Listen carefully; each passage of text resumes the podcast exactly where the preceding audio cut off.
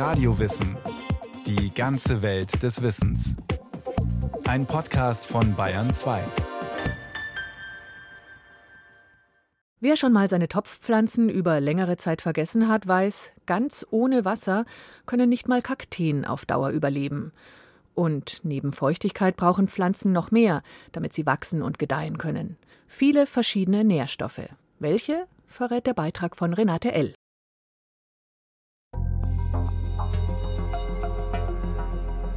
Pflanzen haben gegenüber Tieren einen ganz entscheidenden Nachteil.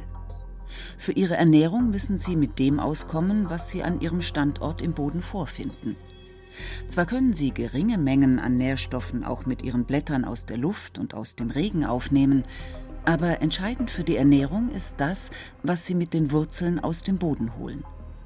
Das funktioniert aber auch nur, wenn der Boden nass ist, erklärt Urs Schmidhalter, Professor für Pflanzenernährung an der Technischen Universität München. Wenn die Pflanze Wasser aufnimmt, dann strömt das Wasser zu ihr heran und mit diesem Wasserstrom können Nährstoffe an sie herangelangen. Und dann nehmen die Pflanzen all das auf, was das Bodenwasser ihnen anbietet. Auch ein Unterschied zu den Tieren. Sie können nicht gezielt auswählen, sondern sie bringen alle Nährstoffe in Bewegung, sobald sie mit ihren Wurzeln das Wasser aus dem Boden saugen. Wobei es da eine Arbeitsteilung gibt. Die dickeren Wurzeln sind vor allem dafür zuständig, den Weg durch die Poren im Boden zu bahnen, damit die feinen Haarwurzeln einen möglichst großen Raum erschließen können die eine Größe von weniger als einem Millimeter meistens annehmen. Aber die Fläche, die sie aufweisen, die machen 15, 30 Mal so groß wie bei diesen groben, dicken Wurzeln. Das heißt, für die Nährstoffaufnahme sind diese kleinen Würzelchen, die Wurzelhärchen, eigentlich viel wichtiger. Sie fischen sozusagen nach Nährstoffen. Und zwar in Form von Ionen, also geladenen Molekülen. Manche sind negativ geladen, wie Nitrat, also Stickstoffoxid oder Phosphat. Andere positiv, zum Beispiel Kalium oder Magnesium. Diese positiven gibt es allerdings nicht ohne Gegenleistung. Denn sie schwimmen nicht frei im Boden herum, sondern haften an Bodenteilchen. Chemiker sprechen von Adsorption. Keine feste Bindung, eher ein Haften. Damit jeder Adsorptionsplatz immer besetzt ist, muss die Pflanze ein positives Wasserstoffion eintauschen gegen ein Nährstoffion. Als Tauschbörse dienen zum Beispiel die mikroskopisch kleinen Tonminerale. Die kann man sich vorstellen wie Blätterteig. An allen Oberflächen der einzelnen Schichten, innen und außen, hängen die Ionen. Die Pflanze hat in der Regel Zugang zu den äußeren. Die inneren müssen dann zuerst aufquellen, damit die Pflanze einen Zugang finden kann. Aber mittel- bis langfristig werden auch dort Nährstoffe freigesetzt. Auch bei organischen Bodenbestandteilen können die Pflanzen Nährstoffe eintauschen. Organische Bodenbestandteile, das sind die Überbleibsel von allem, was mal lebendig war, vor allem Pflanzen. In der Summe ist das der Humusanteil des Bodens, im Gegensatz zum mineralischen, der aus verwittertem Gestein entsteht. In der Natur ist der Humus Teil eines ständigen Kreislaufs zwischen Wachsen und Vergehen. Alles Organische, was auf dem Boden liegt, vom welken Blatt über das tote Tier bis zum Baumstamm, wird erst von Insekten und Regenwürmern, dann von Mikroorganismen abgebaut. Schrittweise bis hin zu den Nährstoffionen. Im 19. Jahrhundert begannen Forscher mit verschiedenen Nährstoffen zu experimentieren. Der bekannteste unter ihnen war Justus von Liebig, der das Grundproblem der Landwirtschaft so formulierte. Mit einer jeden Frucht, mit einer jeden Pflanze oder einem Teil einer Pflanze, die man von dem Felde hinwegnimmt, verliert der Boden einen Teil von den Bedingungen seiner Fruchtbarkeit. Insgesamt gibt es sechs Hauptnährstoffe und acht Spurnährstoffe. Und zu den Hauptnährstoffen gehören Stickstoff, Phosphor, Kalium, Calcium, Magnesium und Schwefel. Und zu den Spurnährstoffen gehören Eisen, Mangan, Kupfer, Zink, Nickel, Bohr, Molybdän und Chlor. Erklärt Dr. Sabine von Tucher vom Lehrstuhl Pflanzenernährung der Technischen Universität München. Von den Hauptnährstoffen brauchen die Pflanzen viel, von den Spurennährstoffen wenig. Entscheidend für das Wachstum ist Justus von Liebigs Minimumprinzip. Ein Feld enthält ein Maximum von einem oder mehreren und ein Minimum von einem oder mehreren anderen Nährstoffen. Mit diesem Minimum, sei es Kalk, Kali, Stickstoff oder ein anderer Nährstoff, stehen die Erträge im Verhältnis. Es regelt und bestimmt die Höhe und Dauer der Erträge. Das Minimumprinzip gleicht dem Bild einer Kette mit verschieden starken Gliedern. Das schwächste Glied bestimmt die Stärke der gesamten Kette. Obwohl die Nährstoffe ganz unterschiedliche Aufgaben haben. Erstens Stickstoff. Der halt im Wesentlichen Bestandteil des Eiweiß ist, von Proteinen, Chlorophyll ist stickstoffhaltig, Strukturen sind stickstoffhaltig, Membranen sind stickstoffhaltig. Also alles, was die Pflanze braucht, um Biomasse aufzubauen. Blätter, Stängel oder Äste. Zweitens Kalium. Kalium ist im Wesentlichen zuständig für die Wasseraufnahme und Speicherung der Pflanze und für die Aktivierung von Enzymen. Also die entscheidenden Schrittmacher im Stoffwechsel. Drittens Phosphor.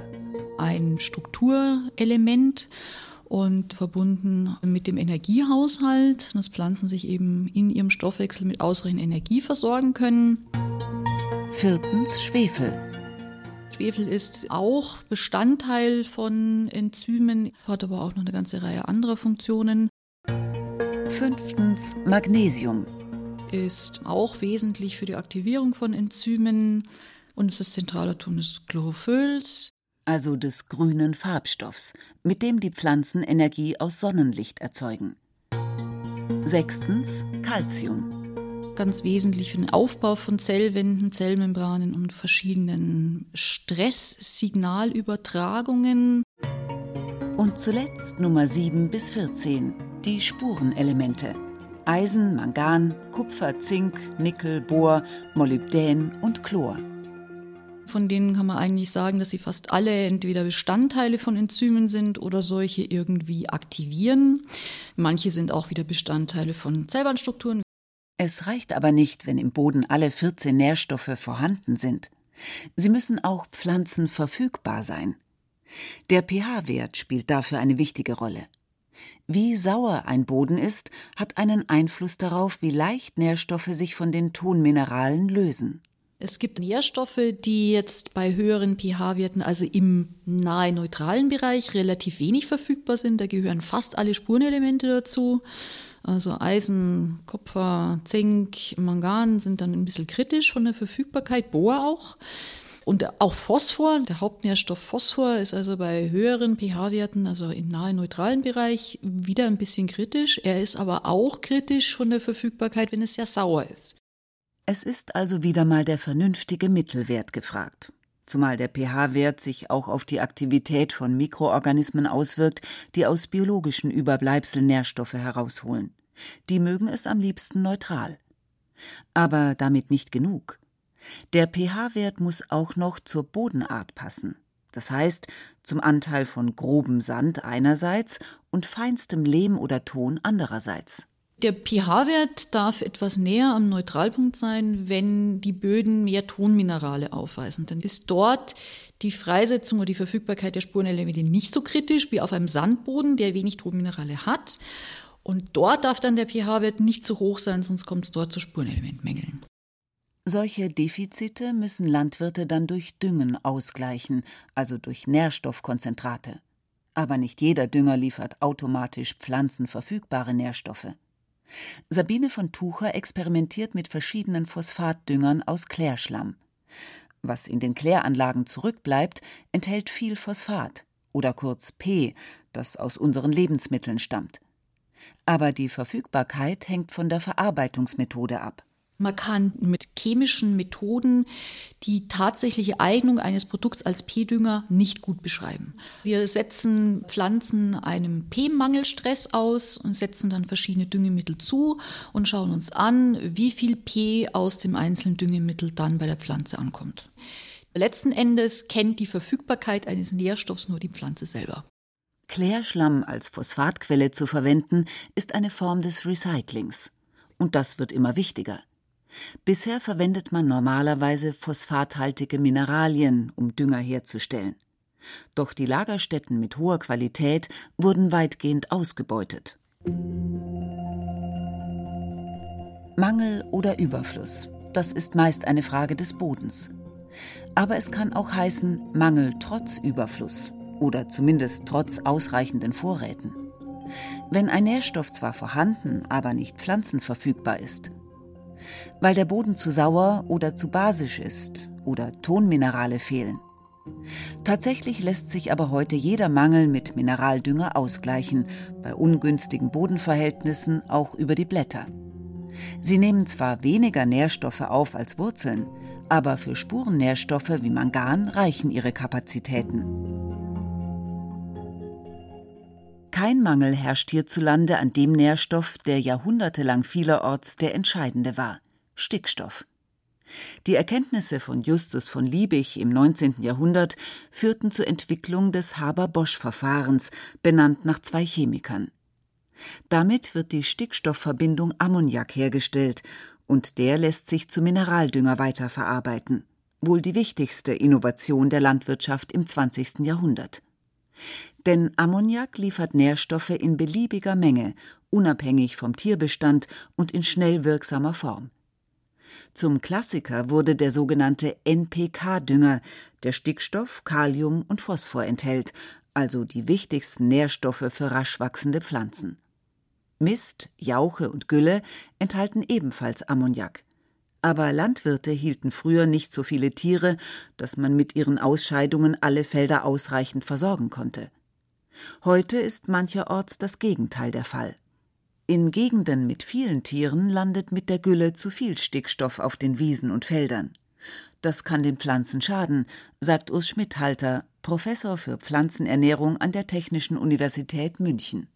Wenn ich jetzt zu viel Stickstoff dünge, dann können die Pflanzen natürlich zu stark wachsen, sie können ein bisschen labileres Gewebe entwickeln, sie können krankheitsanfälliger werden. Dabei ist Gülle eigentlich ein idealer Dünger.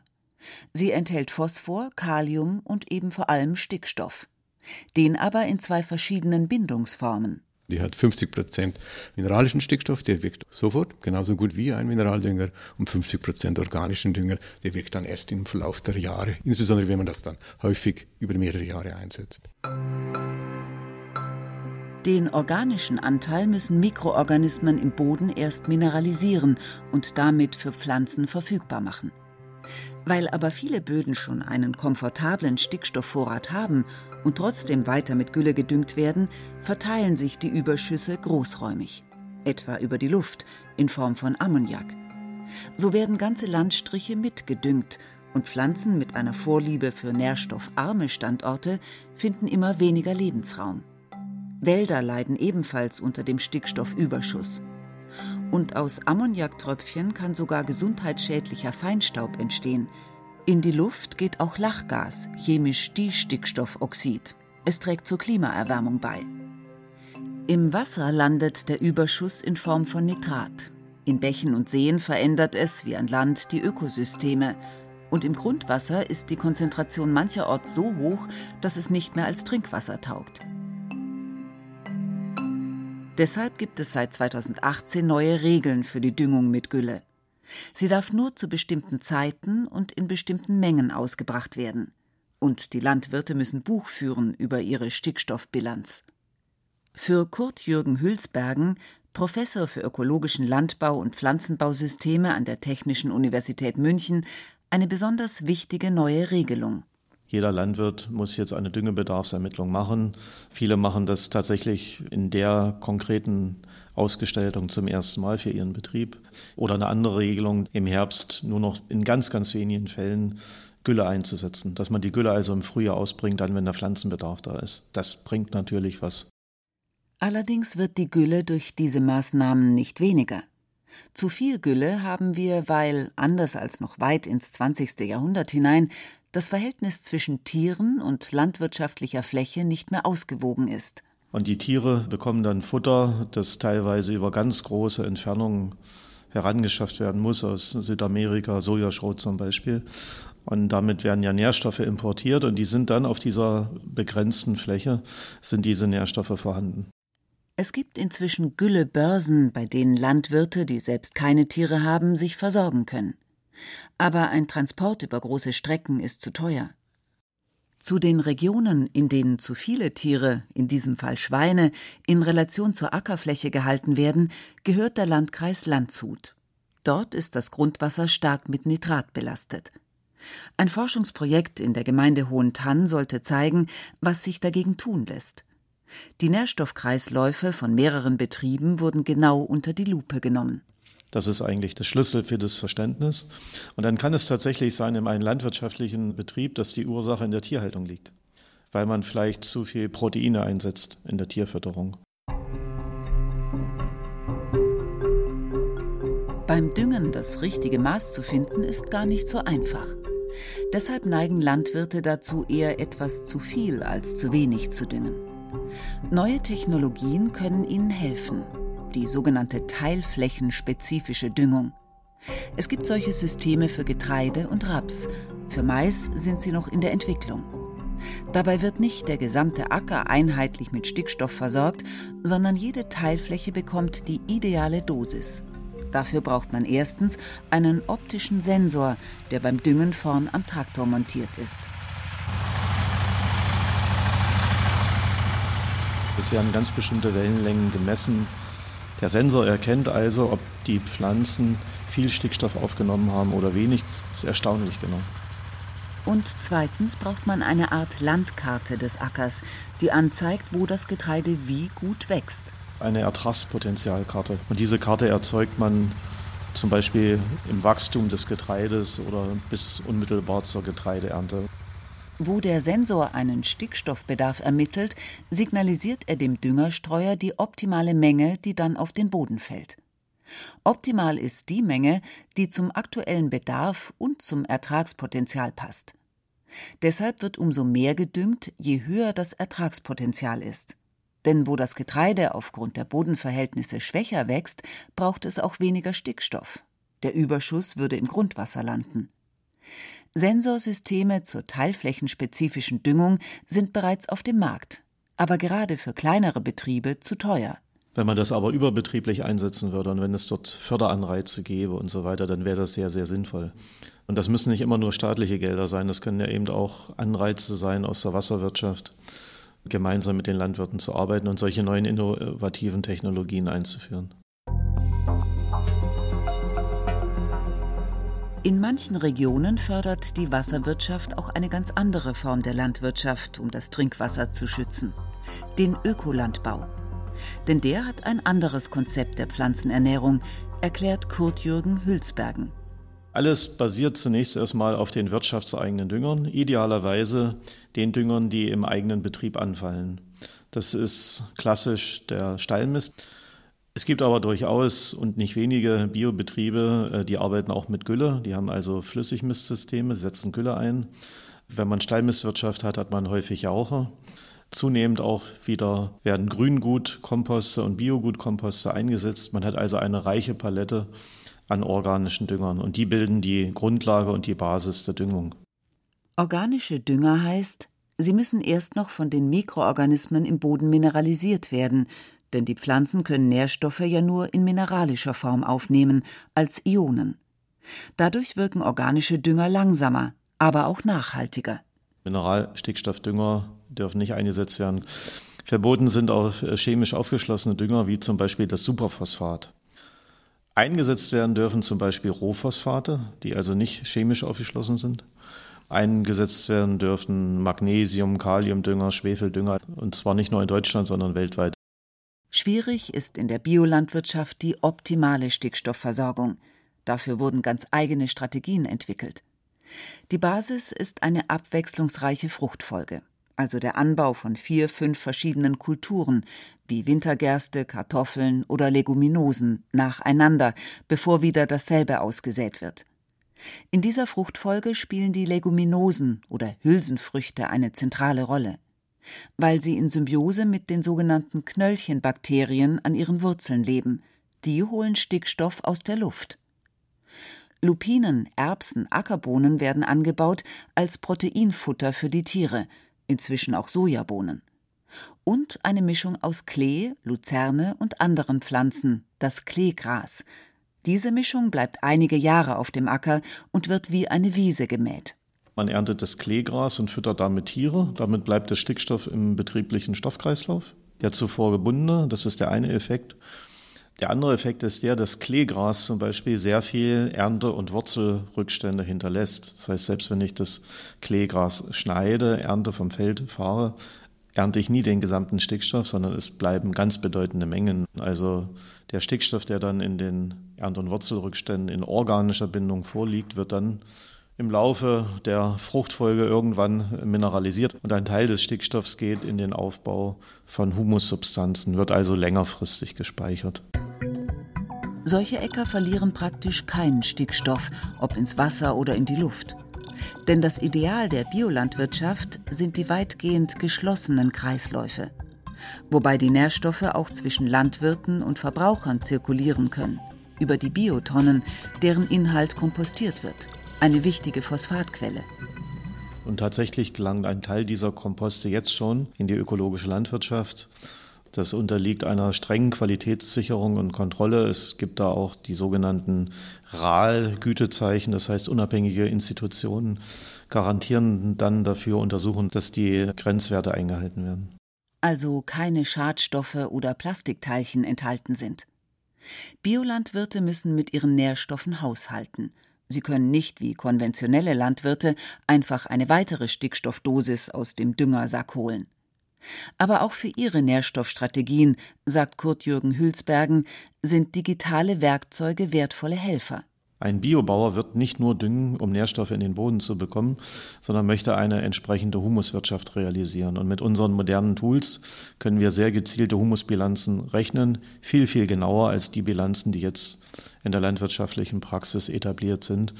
Und damit können wir Landwirten Hinweise geben, ob die Humusversorgung im optimalen Bereich ist oder ob man hier als Betrieb etwas unternehmen muss. Hightech-Methoden, mit denen der Biolandbau den natürlichen Kreisläufen so nah wie möglich kommen will. Dem Werden und Vergehen von Pflanzen, die, wenn sie absterben, die Nährstoffe, aus denen sie bestehen, für ihre Nachfolger an derselben Stelle zurücklassen. Auf Äckern ist das anders. Dort verlieren die Böden mit jeder Ernte Nährstoffe. Deshalb müssen Landwirte die natürlichen Kreisläufe nachahmen und intensivieren, um ihre schnell wachsenden Pflanzen Jahr für Jahr optimal zu versorgen.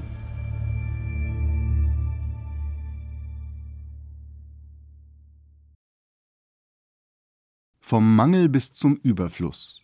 Renate L. berichtete über Pflanzennährstoffe und Düngestrategien.